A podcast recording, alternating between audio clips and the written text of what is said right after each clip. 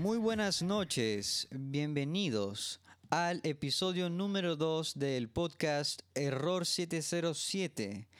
Les habla esta noche Iván Suaznavar y me encuentro con Ángelo Córdoba, Gerard Suibate, Omar Rondinel, Víctor Ramírez y Jimmy Villegas como mi co-conducción. Son las 9 y 55 de la noche del 29 de mayo del 2020, día número 75 del estado de emergencia nacional. Bien, el tema que quedó abierto en el episodio anterior fue ciudades ficticias y en esta ocasión hemos acordado eh, discutir el, tema esto de la Tierra Media. Tierra Media.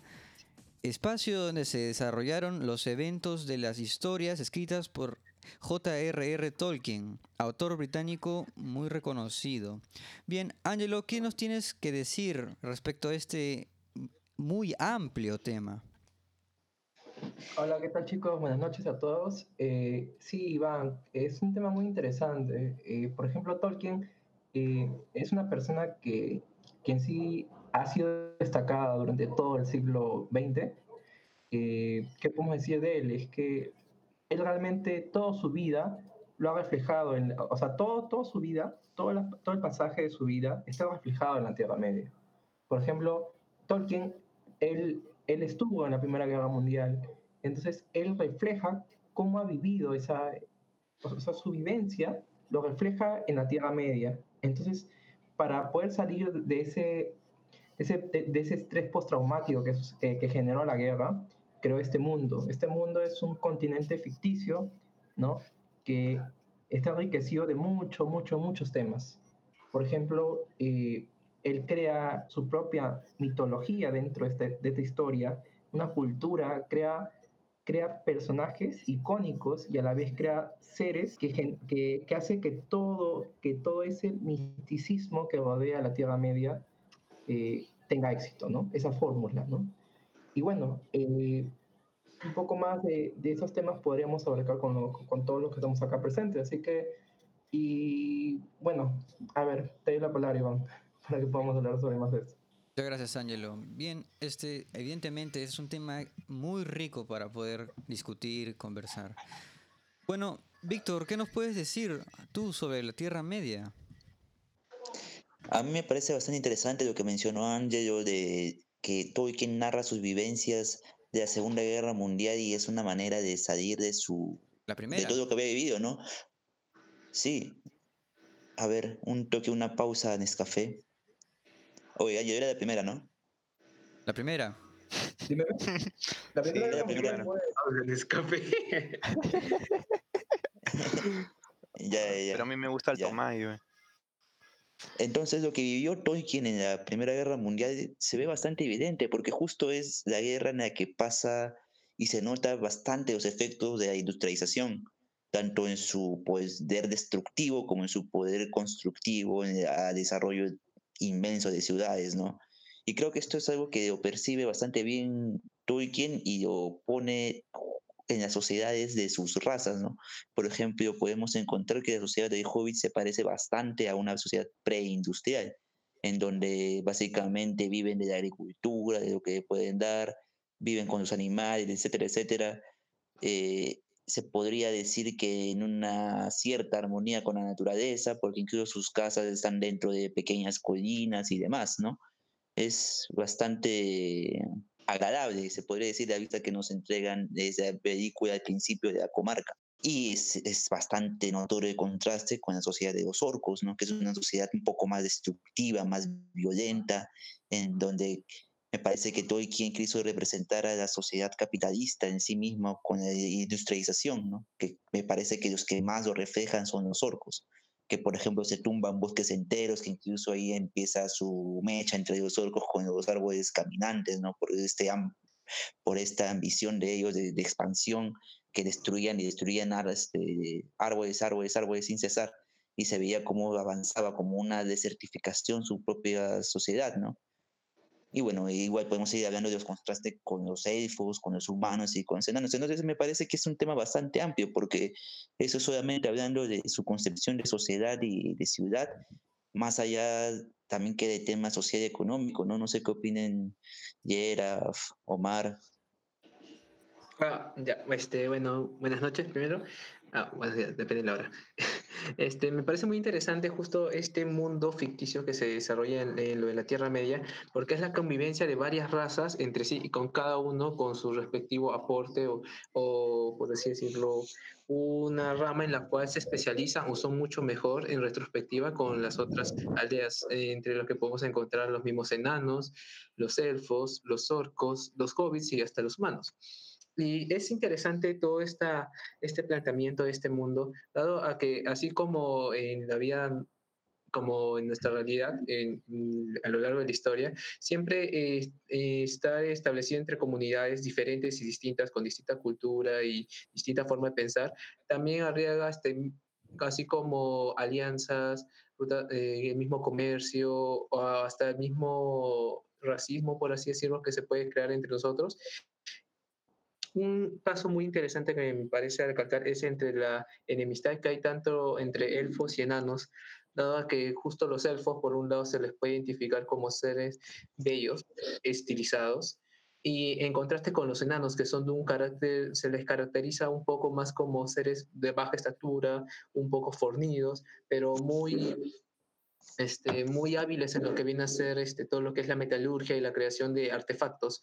Eh, me parece muy interesante que a partir de, un conflicto político que tienen de ellos este, sobre, creo que dos joyas, no, la verdad es que no, no estoy muy, muy, muy profundo en ese tema, pero a partir de un conflicto político, de, de, una, de, un encargo que se le había dado hacia los, hacia los enanos, crea una enemistad entre estas dos razas que se puede presenciar al, al inicio de, de, la primera película. Claro que al final, este, mientras van desarrollando, se va haciendo ese aspecto de fraternidad de grupo, pero se puede percibir al inicio que hay un grupo de enemistad entre el grupo de los enanos y los elfos, desde simplemente de, acusando de traicionero, y, y bueno, simplemente es enemistad que hay entre sociedades, no lo sé. Eh, ¿Alguien que quiera comentar algo?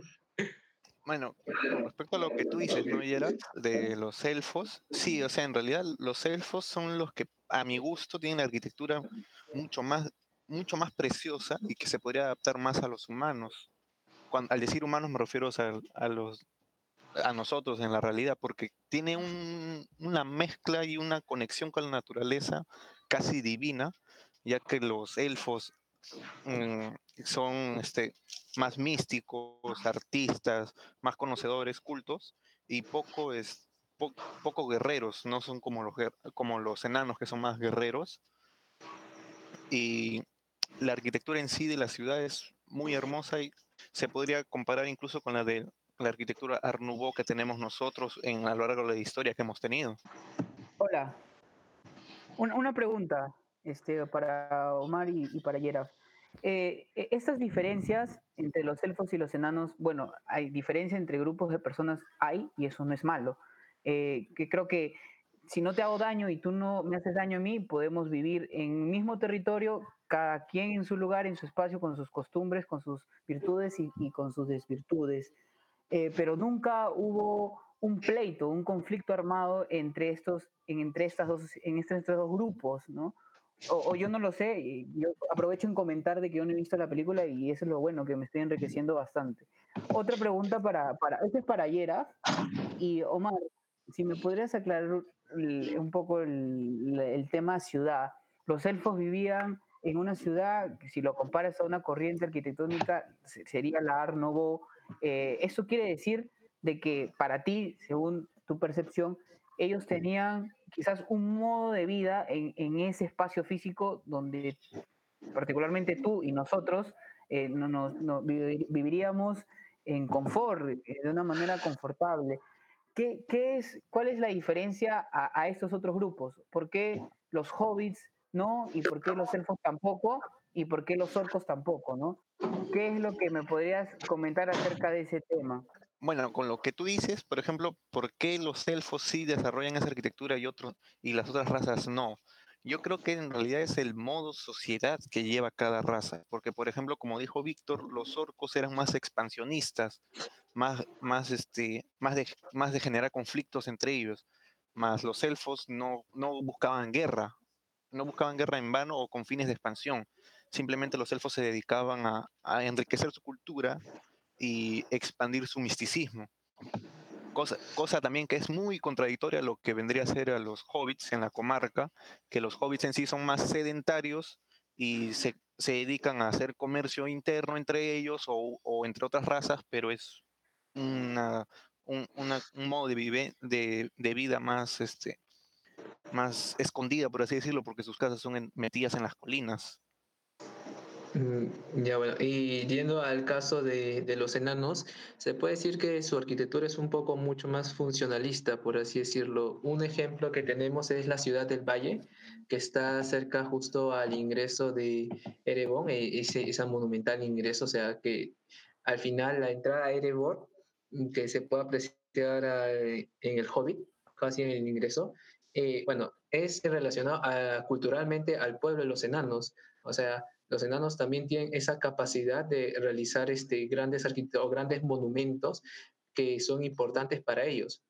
Pero si hablamos a nivel ciudad, a nivel donde la gente está, convive y todo, eh, tenemos como por ejemplo la ciudad del Valle, que es justo la ciudad antes de llegar al ingreso, al previo ingreso. Y si tendríamos que, que, compararlo con la realidad o más o menos este, con nuestro mundo, tendríamos que decir que son muy parecidos a esos, esas ciudades que pequeñas, más o menos que uno tiene la imagen de Sicilia, esas ciudades empinadas que son hechas de piedra, con techos inclinados, más o menos, que se adapta más o menos a una ciudad, este, una ciudad medieval que funciona a partir del comercio y donde se encuentran también esas pequeñas, pequeñas fábricas donde producía de herrería y esas cosas. Al menos, eso es más o menos el enfoque que tienen las ciudades de, de los enanos o eso es lo que se ha podido representar dentro de las películas. Este, sí, Angelo, no sé si quieres enriquecernos con algo más porque sé que tú eres el más hablado sobre este tema. ¿Qué tal? ¿Qué tal, ¿Qué tal Gerard? Eh, no, es interesante ese tema porque en sí el humano, el elfo, el, el enano, ¿no? Y el hobbit cumplen, cumplen un, un rol dentro de, de este mundo, ¿no? Por ejemplo, eh, Tolkien toca muy claro que existen eras, ¿no? O sea, no se refiere que existe una era que, por ejemplo, hoy día es invierno y, y luego va a ser verano, no, sino que, que, a partir de todos los eventos va tomando una supremacía, ¿no? De, de razas frente a otras, ¿no? Por ejemplo, entre todas las razas, entre todas las razas que existen, por ejemplo, los humanos, los elfos, los enanos, siempre ha existido consistencia, ¿no? Pero el gran temor, el gran temor de la Tierra Media fue que, que los orcos tuvieran ese levantamiento, esa supremacía delante de todos y puedan a la vez eh, cambiar la historia de la Tierra Media, pero para mal, ¿no? Entonces, por eso tenían el temor. Por eso, este, si has visto la película de Hobbit, ¿no? eh, ah, ves que tienen temor de que esto surja, ¿no? Porque luego de ahí se puede venir una gran guerra que al final sucede, ¿no? En, en toda la historia de los Anillos, ¿no? Y esto Tolkien lo trata muy bien porque esto de acá es una vivencia clara de lo que sucedió, por ejemplo, en, en la Primera y en la Segunda Guerra Mundial, ¿no? ¿No? Que, por ejemplo, si uno no toma los hilos de la historia, si uno no toma las riendas del destino, puede que caiga en manos enemigas, ¿no? En, manos que no deberían, personas que no deberían tomar esas decisiones, ¿no?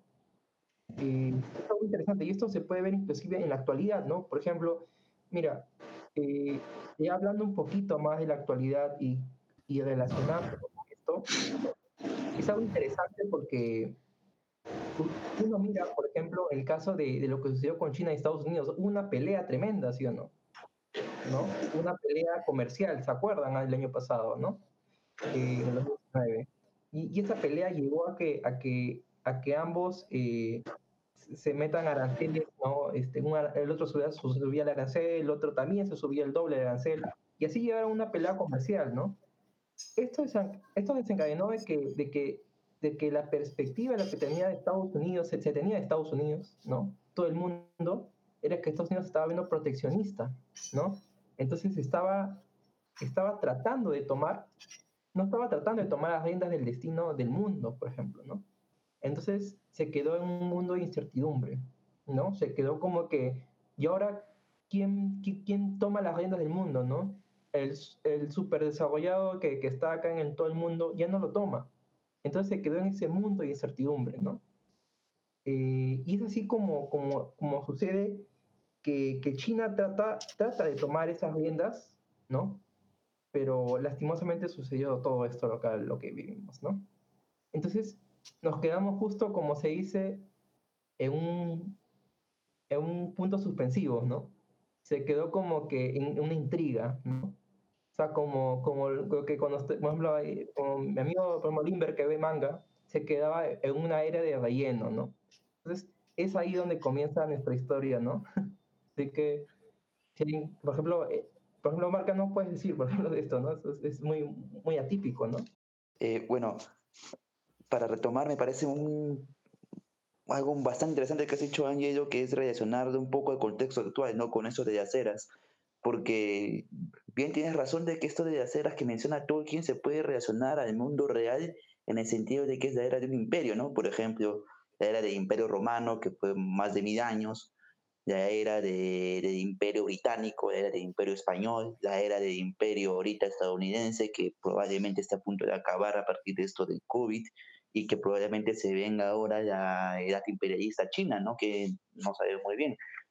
O sea, esto de acá que, que, se, que menciona Tolkien, yo creo que lo que quiso también hacer es tratar de, de que en su fantasía que él experimentaba o inventaba, relacionarlo con la realidad, pero decir las cosas de una manera distinta para que supongo no se hace censurada, quizás en su época, ¿no? O sea, esto es algo que ya ahorita yo estoy elucubrando, pero bueno, dentro de eso, si oponemos a ver analizar en, en, un contexto así, por ejemplo, podríamos decir que los orcos podrían haber sido los nazis de nuestra época. ¿Por qué? Porque obviamente todas las razas se hubieran unido para que los, los nazis no tomaran el control y lo mismo que pasaba en esa época de, de Señor de los Anillos, ¿no? en el contexto de Señor de los Anillos, en el cual todas las razas de los elfos, los humanos, los enanos, hasta los hobbits se unieron para que los orcos no tomaran el control porque sabían que los orcos eran sumamente destructivos, tanto con la naturaleza como con otras razas, ¿no?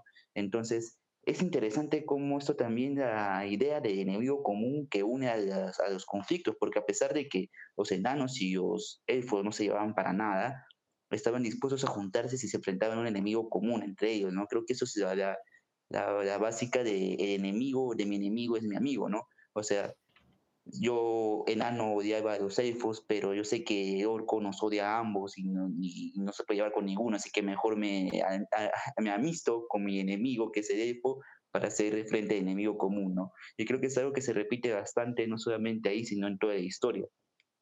Eh, que, bueno, te doy el pase, Jimmy, para que puedas hacer unas conclusiones, unas preguntas.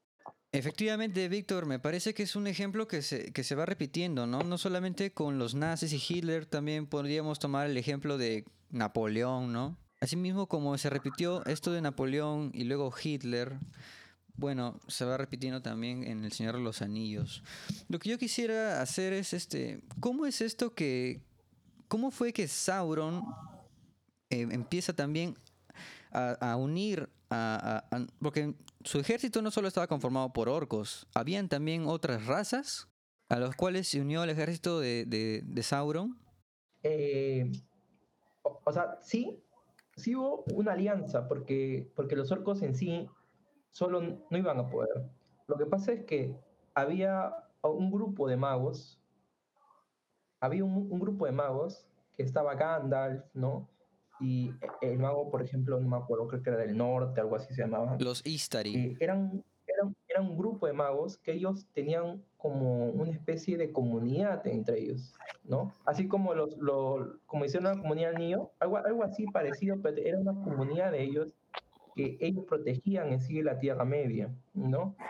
Pero lastimosamente uno de ellos que, que cae, ¿no? Fue Sauron, Sauron, disculpa, Sauron cae justamente en, este, en estas ganas de ganar poder. Entonces decía, mira, yo tengo, yo tengo inteligencia, decía, yo tengo, yo tengo poder, pero me falta poder militar, me falta fuerza, fuerza bruta, ¿no? Entonces fue ahí cuando, cuando cuando se dio cuenta que los orcos estaban, siendo, estaban ahí, ¿no? Eran como que seres malignos que habitaban en la Tierra Media, pero no tenían un líder, no tenían alguien con quien los guiara, ¿no? Y además para despertar esa fuerza maligna que estaba ya surgiendo, ¿no? En la Tierra Media, ¿no? Entonces fue ahí cuando ya empezó a, a, a, despertar a este, a este ente, ¿no? Y, empezó a cobrar más fuerza, ¿no? Y es así como empieza la campaña, ¿no? De los orcos para poder este, tomar la Tierra Media, ¿no? Interesante. Eh, puedo notar un gran liderazgo en el antagonista Sauron, perdón. ¿Y cuál era el rol? ¿Cuál era el rol de, mientras el Sauron acoplaba y este, juntaba más gente para su causa, para el objetivo? Eh, ¿cómo, qué, ¿Cuál fue las, las, las, opciones que tuvieron y qué medidas adoptaron las otros, los otros grupos, los enanos, los elfos y los hobbits? Y algo que, me gustaría retomar un poco es eh, lo importante que esto se asemeja eh, tanto en la realidad por el ejemplo reciente que ha explicado Ángelo y también por el, ejemplo de Iván, pero también en lo ficticio, ¿no? Hay una serie Avatar que también trata de, la expansión, de, de, estos conflictos y del poder por el poder, ¿no? Y del poder por la violencia.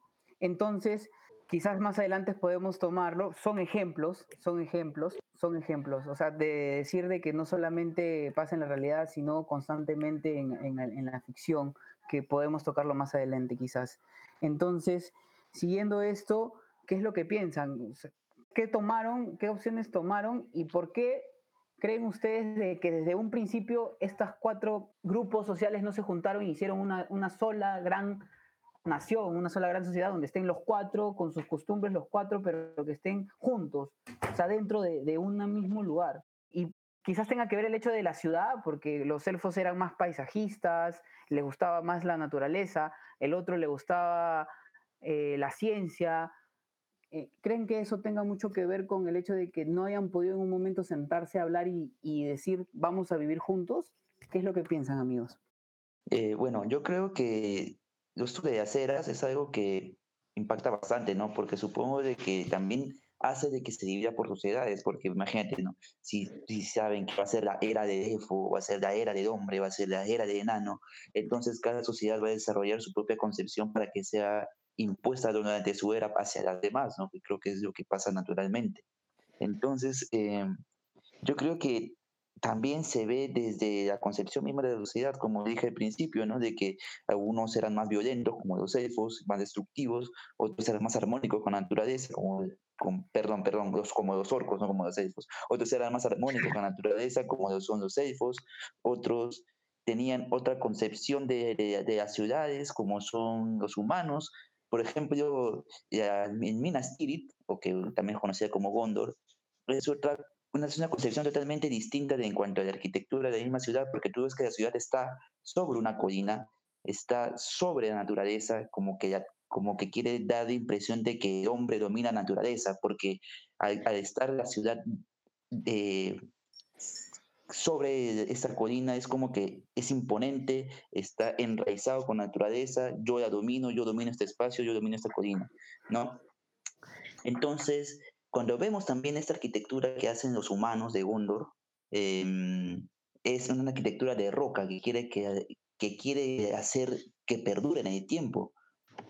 Es complejo también su sistema de ciudades porque es casi laberíntico hacia adentro, ¿no? Y eso se puede ver más que nada en la propia película cuando los orcos entran y entonces pues, ves que van corriendo y es bastante difícil llegar a al palacio central que está justamente arriba, ¿no? Entonces ahorita me pongo a pensar, quizás esta ciudad fue en sí diseñada para la guerra, ¿no? Pero ¿por qué tú diseñas una ciudad para la guerra?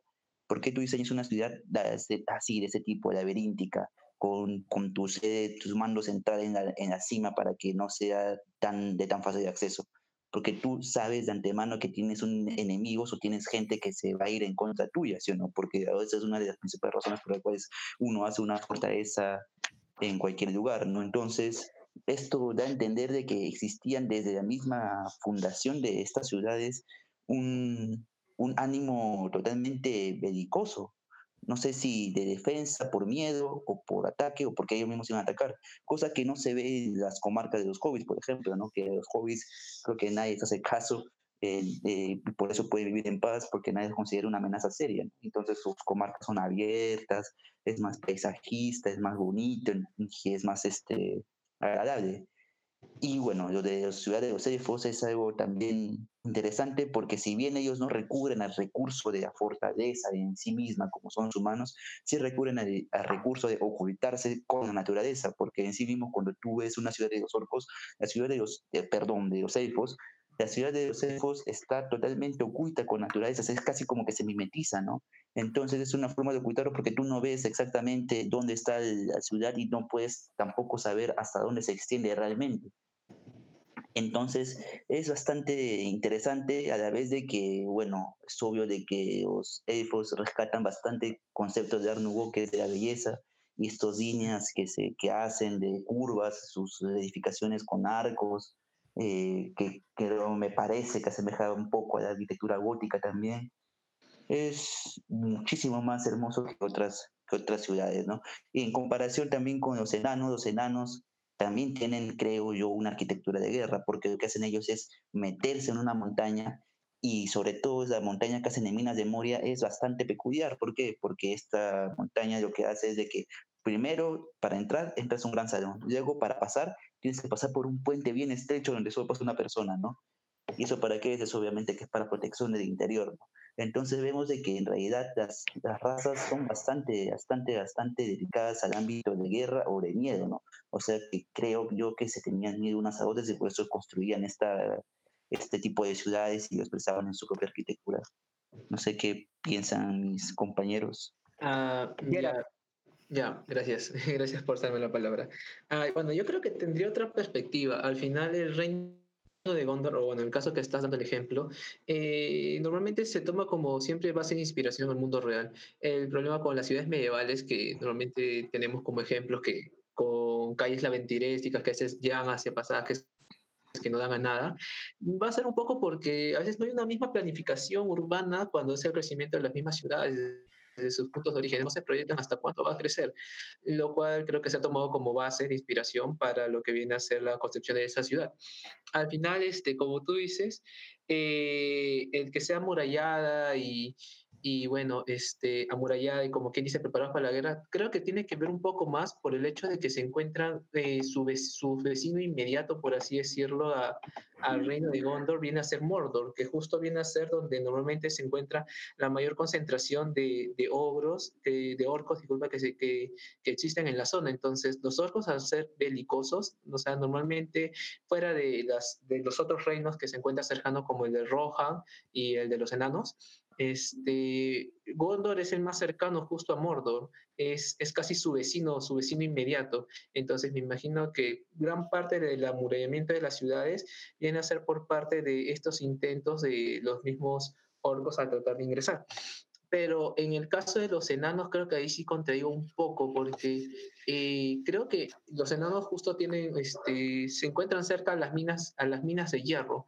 Y justo gran parte de su ingreso que está dando, este, justo como ejemplo Víctor, creo que es el de Erebor, eh, es que justo en esa parte es mucho más ceremonial, o sea, es mucho más monumental, como quien dice, en mi era, en mi, en mi época de auge, yo como gran potencia, algo así, trato de proyectar eso a mis alrededor y siento que esta parte del monumento es más como una proyección de, de las buenas épocas que habían tenido en esa época el reino, el reino enano.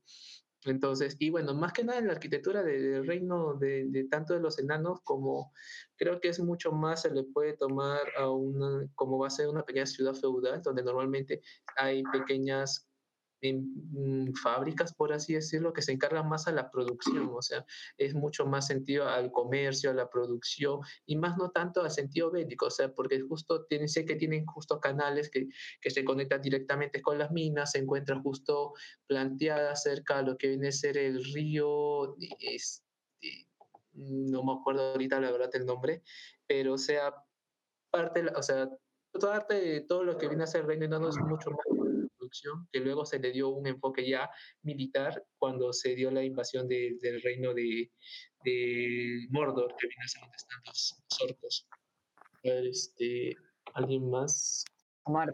Ya, gracias, Jimmy. Este, pero, Víctor, con respecto a lo que tú dices sobre si las ciudades se arman este, en base a miedo, un, un ataque o preparados para la guerra, es un poco contradictorio porque es la ciudad del lago, que se encuentra en medio de todo el lago. Esta ciudad, si no me equivoco, creo que se ve más en la película del Hobbit, que también son las ciudades de, de humanos, donde están el hombre y esta, esta ciudad mayormente está basada en lo que es comercio, ya que está ubicado en el lago, es un punto estratégico. También tiene una arquitectura bastante amplia que parece más medieval, pero no cuenta con estas grandes murallas o está preparado para una guerra, ya que el, el acceso es, es simplemente un, un, puente de madera gigante que parece a manera de puerto, en donde cualquiera puede entrar. No hay ningún mecanismo de defensa, no hay ningún mecanismo de, prevención donde puedas observar que si viene alguien a atacarte, se puedan defender. Pucha, sí, pero yo creo que respecto a eso, creo que te has respondido a ti mismo cuando dices de que es una ciudad comercial, porque generalmente las ciudades comerciales no son atacadas porque son justamente donde todos se reúnen para comerciar, para vender sus productos, etcétera, etcétera. El caso, como podemos ver, es de Suiza, ¿no? Que Suiza siempre se ha mantenido al margen como país neutral porque es justamente el país con el que todo el mundo guarda su dinero porque es un país de comercio. Creo que, podría ir también por ahí el tema, ¿no? En cambio, las ciudades que tienen poderío militar y tienen este, capacidades de guardar o salvaguardar algo que creen que con, es con lo que pueden comerciar, si es que se arman para la guerra. O sea, yo creo que sí bastante la idea guerrerista que se implanta para este desarrollo de las ciudades, en este caso de Señor de los Anillos.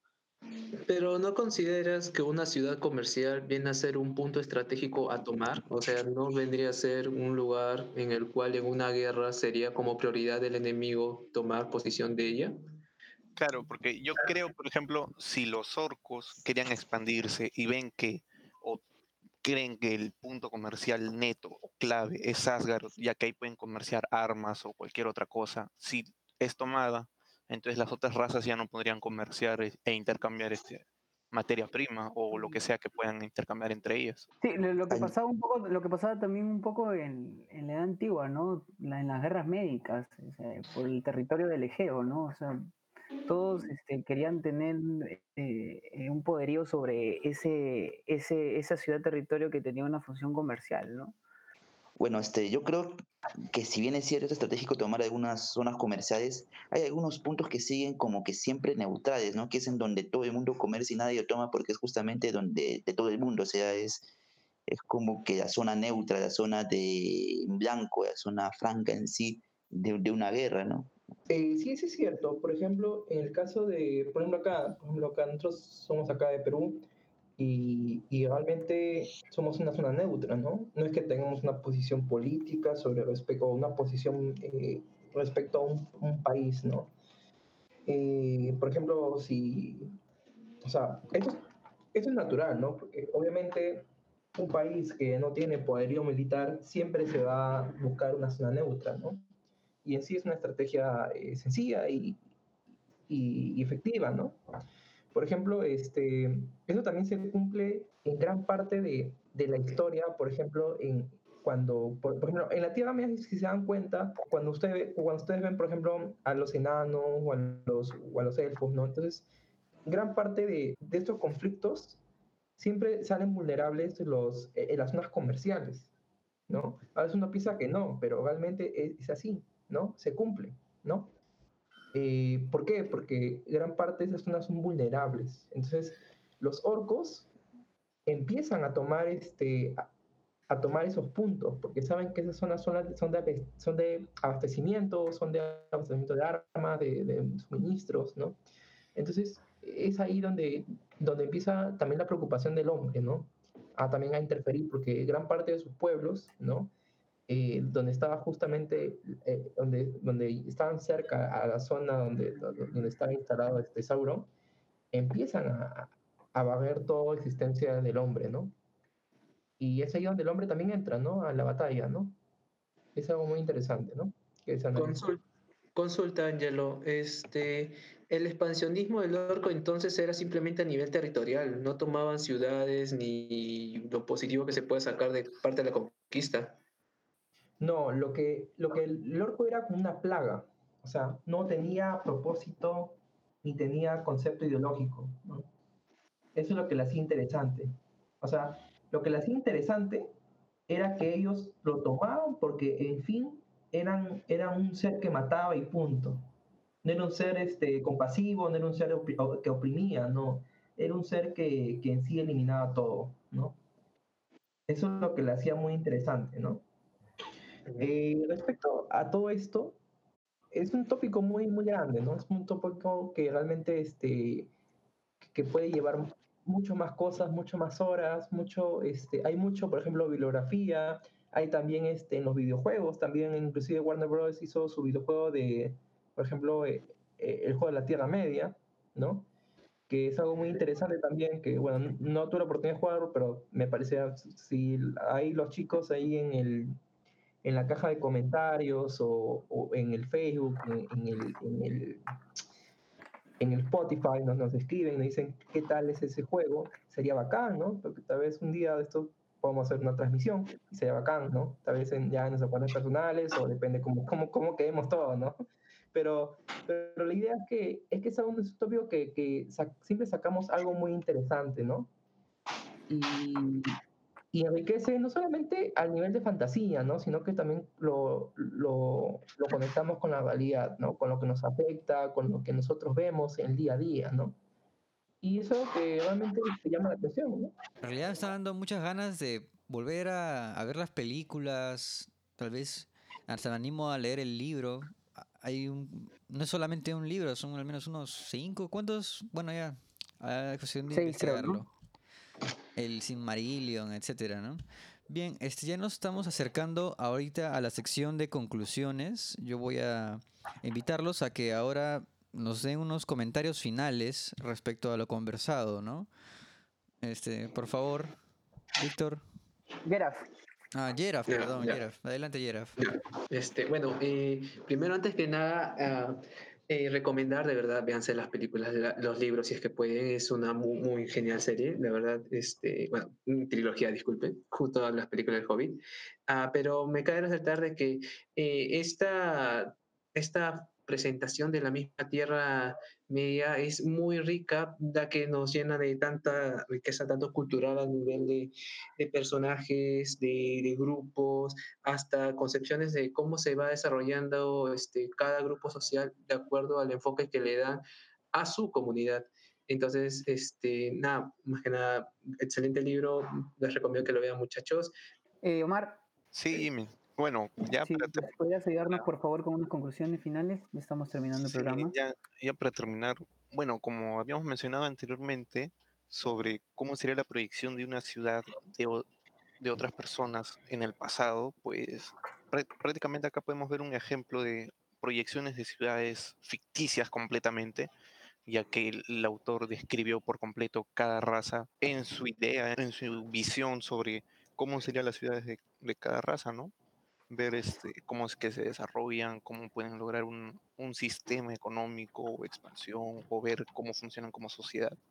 Pero creo yo que siempre llegamos al punto clave o punto común, como habíamos mencionado también anteriormente, que frente a un, un mal común, todos se, se unen salvando sus, sus diferencias, ya sea este, que no tengan, por ejemplo, en el caso de los orcos, de los elfos y y los enanos, ¿no? Que saben, no tienen una buena relación, pero ante un bien, un bien, un bien común, que era salvarse a todos de los orcos, se unen, ¿no? Y derrotan a los orcos para poder este, vencer y prevalecer la paz en la tierra. Más que nada ver eso en, en estas fabulosas obras que son, no sé, creo que ocho o siete libros, contando todas las, todos los libros que, que entran en la franquicia, no sé cuántos sean la verdad, pero sí son muy buenos. ¿También lo recomendarías entonces? Sí, también lo recomiendo, definitivamente. Dale, Omar. Gracias. Víctor, algunas, algunas claro, claro, claro. Eh, yo creo que a pesar de que nos hemos expandido y salimos bastante del tema, Esto es debido a de que eh, las ciudades también están involucradas en los aspectos sociales, los aspectos económicos y todo demás que llegan a expresarse físicamente en la ciudad y cómo es la, que, la concepción que se tiene de ella. Por eso yo creo importante y resaltante todo lo que hemos tocado en realidad, más allá de las concepciones mismas que vale resaltar de interacción con la naturaleza, de algunas razas, de todo lo demás, ¿no? Quizás yo creo que Tolkien lo que quería hacernos ver era de que su visión más deseable de sociedad era la élfica, que era la más armoniosa, la más eh, bella, la que proponía más en sentido de ciencia y la que iba más en concordia con la naturaleza, ¿no? Y personalmente yo creo que también sería algo deseable de que el humano llegara algún día a evolucionar ese aspecto de crear ciudades que tengan esa misma relación con la naturaleza, que sea casi mimética, ¿no? Me parece que aún estamos muy difíciles de lograr eso, pero nada se pierde soñando. Muchas gracias chicos por discutir este tema tan, pero tan amplio que incluso podríamos hacer un podcast aquí de mucha mayor duración, pero el tiempo es una realidad. Bien, este, solamente para agradecer a los oyentes, ¿no? Los fieles oyentes que siempre están ahí comentando, ¿no? Para poder mejorar, dándonos sus críticas constructivas. Y bueno, yo pienso que será para la siguiente ocasión. Jimmy, danos una conclusión final. Muchas gracias, amigo conductor Iván. Sí, tendría que sumar lo, lo, bueno que han dicho todos nuestros, nuestros amigos que nos acompañan. Eh, desde, desde que comentó Ángelo, ¿no? Lo importante de cómo se asemeja la fantasía a la realidad, siguiendo por Víctor, de cómo las ciudades y las concepciones que tienen de ella, llegando un poco a Omar, que dice, que nos comenta que las ciudades tienen una virtud, eh, tienen un fin, eh, tienen funciones, eh, son, según cómo la sociedad, cómo ese grupo se junta, mueven su economía, mueven su, su religión, y esa misma ciudad que la define, como había comentado Yeraf, que también yo voy a ver la película, individualmente no la he visto, ya voy a tomar su recomendación, pero como sus costumbres y sus funciones definen a esa comunidad. Entonces, eh, yo creo que invitaría un poco al oyente a, que él pueda escribirnos en los comentarios si, si en algún momento se ha, se ha detenido un poco a, a, preguntarse cuál ha sido, cuál es mi función en esta comunidad, cuál es, cuál es mi virtud, eh, cuál, cuál, es, cuál es lo potencial de la ciudad donde vivo y cómo yo podía sumar a ella de, desde el momento que me conozco y qué podría aportarle sabiendo cuál es lo bueno de esta, ¿no? Eso sería todo. Muchas gracias, Jimmy. Bien. Este, ni más que decir, ¿no? El tiempo es una realidad, ya se nos ha agotado en esta ocasión. Yo espero que para el próximo episodio a lo mejor extendemos eh, el tema o bueno, eso quedará para sorpresa de nuestros oyentes. Muchas gracias por acompañarnos esta noche a todos ustedes y será para el siguiente episodio que nos volveremos a escuchar. Muchas gracias por sintonizar Error 707. Muy buenas noches.